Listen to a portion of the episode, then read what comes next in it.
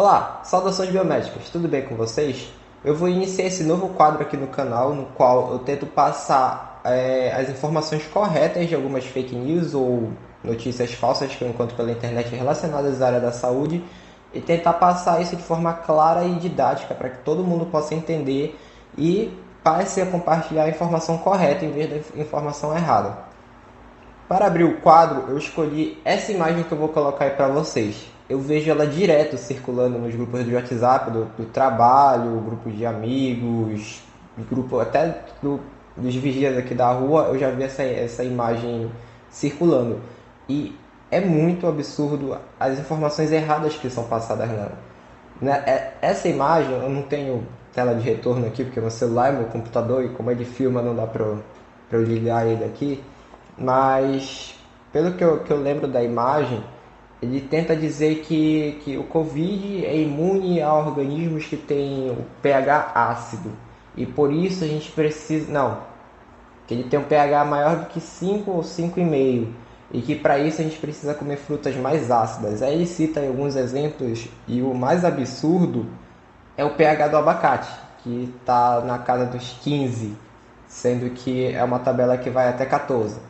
Mas o, que, que é? Eu tô até com uma colazinha aqui, caso eu esqueça alguma coisa. O que, que se trata do pH? O que, que é isso e qual a importância dele no nosso sangue?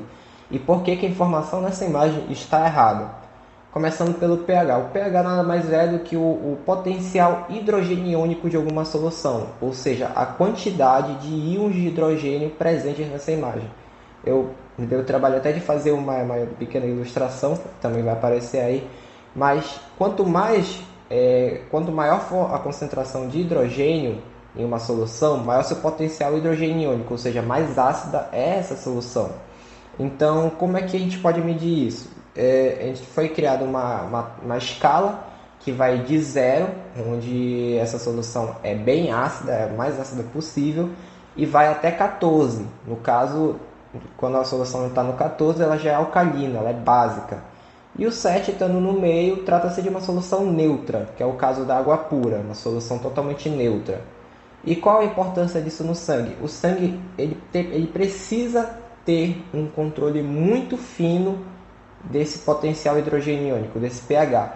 Qualquer alteração muito brusca para mais ou para menos no sangue pode fazer a gente simplesmente morrer, pode causar problemas de falência hepática, falência renal, é, danos neurológicos, porque muitas, muitas células dos nossos tecidos do corpo humano precisam ter o pH certinho no, no limite, que varia entre 7,35 até 7,45, tendo uma média ali entre 7,35 e 7,30. Não vai mais além do que isso nem abaixo disso. É, é loucura falar que, que, que ah, vou passar a tomar suco de limão para deixar no sangue mais ácido porque vai matar a Covid. Isso não vai acontecer. Sabe por que isso não vai acontecer? O nosso corpo tem três mecanismos principais que vão controlar o pH. O mais conhecido é a nossa própria respiração, nossos pulmões. A gente realiza trocas gasosas a cada respiração e isso é capaz de regular o pH do sangue, porque toda vez que nós respiramos, nossas células consomem glicose, fazem todo o metabolismo e isso gera gás carbônico, dióxido de carbono. Esse dióxido de carbono, na nossa circulação, ele acaba deixando ela um pouco mais, mais ácida, deixa o sangue um pouco mais ácido. Não a ponto de passar desse limite que eu falei para vocês. Só que é o suficiente para o cérebro perceber essa diferença. E o que, que ele faz? Ele aumenta a frequência da nossa respiração e a profundidade dela. Sabe quando você está fazendo uma corrida ou está fazendo alguma atividade que exerça mais, mais força do nosso corpo, o sangue ele começa a necessitar de mais oxigênio e a, concentração de gás carbônico aumenta. Então o cérebro percebe isso e faz a respiração aumentar. É por isso que tem esse controle do, do pH do sangue. O segundo mecanismo que o nosso corpo tem para fazer esse controle são os nossos próprios rins que podem fazer a eliminação de, de substâncias alcalinas básicas ou substâncias ácidas do nosso sangue. Só que isso aí é um, é um processo que pode levar até uns certos dias para que haja uma diferença notável. A respiração ela é um pouco mais, mais rápida. Só que além disso, tem o terceiro o terceiro mecanismo que é a solução tampão, soluções tampões. Nada mais é do que mecanismos químicos que protegem contra mudanças bruscas de, de pH. Então, sabe quando você acha que está tomando suco de limão e vai deixar o, o pH ácido do sangue? solução tampão vai lá e neutraliza todo esse ácido que você está colocando no seu organismo. Então, não, seu sangue não vai ficar mais ácido ou mais básico para, sei lá, de algum jeito matar o vírus na circulação. E para exemplificar o que eu estou falando, eu trouxe aqui, está até anotado aqui na minha colinha, o, o pH de algumas substâncias mais conhecidas pela, pelos seres humanos. Suco gástrico tem o pH de 2, varia de 1 a 2 nessa tabela. Você já pode imaginar que é algo bem ácido, mas aí tu me pergunta, mas Rafael, como é que o suco gástrico é tão ácido e não faz é, mal pra gente? A gente tem no nosso estômago uma parede toda revestida que protege a gente contra esse ácido. Por isso que é preocupante quando alguém começa a exibir sintomas de gastrite, quer dizer que essa parede está criando feridas. E essas feridas podem evoluir para úlceras, câncer gástrico e por aí vai. Só só piora, vai ladeira abaixo. Suco de limão, que eu já, já mencionei aqui, que tem um pH de 2.2. Vinagre, pH de 3.0. Café, amo café, pH 5. Faz muito mal tomar café sem nada no estômago, então sempre procurei tomar café comendo alguma coisa.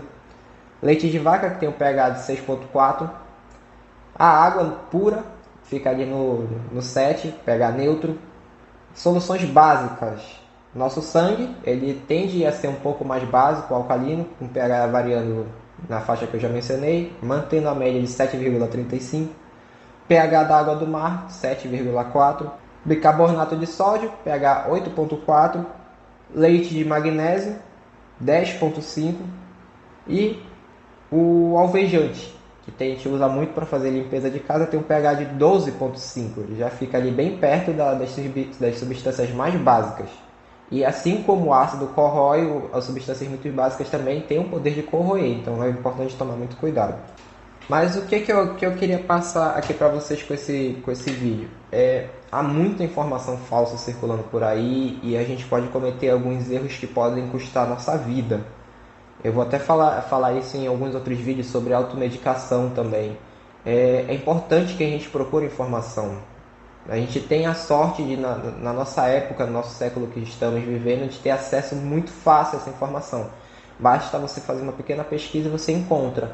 Só que algumas pessoas, infelizmente, não têm acesso à informação ou tiveram acesso e decidiram ignorar essa, esse conhecimento que é passado. E a gente acaba tendo esses absurdos que vocês veem, como, como essa imagem que eu mostrei para vocês.